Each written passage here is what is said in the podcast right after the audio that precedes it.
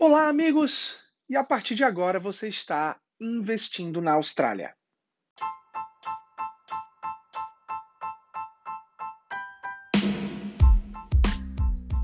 Segunda-feira, dia 24 de outubro. E no podcast dessa semana, sim, tem muita coisa que a gente poderia estar conversando. A gente poderia estar falando aí sobre o RBA tendo uma previsão de queda de 20% é, das, dos preços dos imóveis até 2024 e saibam que isso não vai passar despercebido. Eu vou sim trazer aqui no podcast um comentário é, sobre esse assunto. Porém, eu acho que seria mais interessante a gente falar disso mais para a semana que vem, junto com a minha previsão é, para o aumento que pro provavelmente deve acontecer é, no início de novembro. Então hoje, na verdade, o que, que eu queria? Eu queria trazer aqui para vocês é, um pouquinho do que aconteceu comigo durante esse fim de semana e de alguns causos que acabaram acontecendo e como que é importante a gente se preparar para que isso não seja um assunto recorrente é, é, aqui no podcast. Então esse fim de semana, só para dar um, um certo contexto para vocês, a gente saiu de Sydney, fomos para Sunshine Coast visitar é, um imóvel que eu comprei lá. A gente está construindo uma casa e, enfim, foi um, foi um momento super legal e onde a gente teve a oportunidade de ficar na casa de alguns amigos. E quando sempre, né, sempre que a gente vai para casa de algum amigo, acaba se, se organizando um churrasco, um bate-papo, uma pequena festa. E nessa a gente sempre tem a oportunidade de conversar com vários amigos, várias pessoas que vêm é, bater um papo, tocar, contar a situação delas, contar o que tem acontecido. E teve aí muitos assuntos que eu acho importante bater um papo com vocês, porque eu sei que vocês também participam dessas conversas de churrasco, né? Eu sei que vocês também, quando chegam na segunda-feira, estão aí cheios de dúvida, porque um amigo disse isso, um amigo disse aquilo, e nessa nesse churrasco teve muita coisa, teve teve cliente ou futuros potenciais clientes que estavam é, abrindo uma empresa e estavam estruturando a empresa para uma compra no futuro. Tinha amigos que já financiaram os imóveis, não financiaram com a Capta e achavam que ainda estavam pagando juros a 3%, e aí eventualmente a gente verificou, viu que não era, né?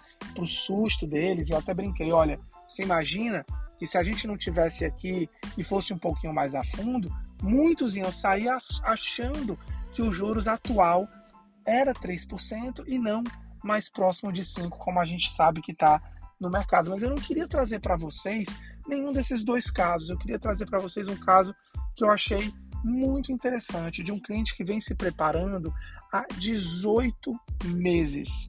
Então, a primeira conversa que eles tiveram com o broker deles faz 18 meses. E eu achei muito interessante toda a jornada e certas coisas que poderiam ter sido feitas diferentes. Porque, gente, vamos tentar voltar 18 meses, tá? Só para, de novo, contextualizar a gente mais uma vez. A gente está falando ali em torno de janeiro, fevereiro de 2021, um momento em que a gente tinha juros fixos, garantidos por 2%, 2,2%. Então era um momento onde estava altamente atrativo o mercado de, de compras, com baixa taxa de juros. Então ali foi o primeiro bate-papo, ali foi a primeira conversa, né? Então, somente para jogar a situação, né? Vamos descrever aqui alguns pontos que, que a gente observou. 18 meses se preparando e o que, que precisava, o que, que eles estavam. É, qual foi o advice que eles receberam do, do broker? Olha, vocês têm que esperar o momento certo, porque para que a gente consiga é, comprar esse imóvel, vocês vão ter que cancelar o cartão, vender o carro e potencialmente pegar um gift dos pais. E aí o que acabou acontecendo? Como esse momento certo nunca chegava, a cada reunião que existia com o broker, essa, essa, essa meta ela mudava. Esse valor que era 40 passou a ser 60, passou a ser 70 mil. Essa prestação, que era uma prestação de 2%, hoje está uma prestação de 5%. Claro, a gente já conversou aqui algumas vezes que isso vem com benefícios. Isso vem com o fato da gente ter ali uma prestação é, mais favorável, perdão, uma, uma, um preço de compra mais favorável. E sim, A gente leva isso em consideração. Mas é muito tempo, é muito tempo se preparando. Foi quase 50 mil dólares somente de aluguel que foi, entre aspas, jogado fora. E o mercado de Sunshine Coast, ele está um mercado altamente aquecido. E por que, que isso é importante? A, o advice do broker, ele não estava errado. A única coisa que, contudo, é importante considerar, e aí é quando eu digo, a diferença muitas vezes de um broker e outro é a experiência de montar essa estratégia para o teu cliente. Gente, vamos falar um pouquinho sobre pre-approval. E é aqui que eu quero me aprofundar um pouquinho mais para vocês entenderem como funciona o processo de pre-approval. Primeiro, importantíssimo entender. Se a gente falar de 30 bancos, muito provavelmente cada banco vai ter uma regrinha específica. Então, cada banco analisa a documentação de uma forma específica. Pode ser, podem existir formas similares, mas provavelmente não são iguais. A segunda coisa que é muito importante, isso talvez seja uma das maiores misconceptions quando a gente fala em pre-approval, tá? O pre-approval não garante a taxa de juros, tá? Então vamos lá, vou repetir para deixar bem claro para todo mundo. O pre-approval não garante a taxa de juros.